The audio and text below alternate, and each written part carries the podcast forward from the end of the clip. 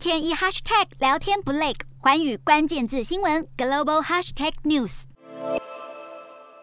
首先看到国内三十号新增五十六例本土感染个案，一百零七例境外移入，没有死亡案例。而国际疫情方面，美国增速降到了两万多例。邮轮红宝石公主号近期结束巴拿马的行程，返回旧金山港。尽管乘客还有船组员都已经百分百接种疫苗，依然有多人确诊，引发关注。法国确诊数暴增为二十一万七千多例。最新数据显示，法国二零二一年的赤字减少为一千六百零九亿欧元，GDP 占比百分之六点五，显示经济疫后反弹，助力改善法国的公共财政。英国曲线趋缓，增速降到八万多人。英国警方表示，将建议对英国首相强生的办公室还有住处开出二十张的罚单，因为在防疫期间违规开趴。德国确诊数飙上了二三万七千多例，而德国糖尿病研究中心的报告显示，即使只罹患轻症，新冠病毒也可能损害染疫者的胰脏，导致胰岛素分泌异常，罹患糖尿病的风险也增加近三成。日本确诊数再度突破四万大关，而日本文科省调查二零二一年国中小生学习状况，认为国语还有数学的程度并没有下降，学习能力并没有受到停课影响。不过不少网友有担忧。小朋友因为疫情而少了校园生活与社交能力。南韩确诊数从前一天的三十多万例再飙破四十二万关口，但比起一两周前有所减少，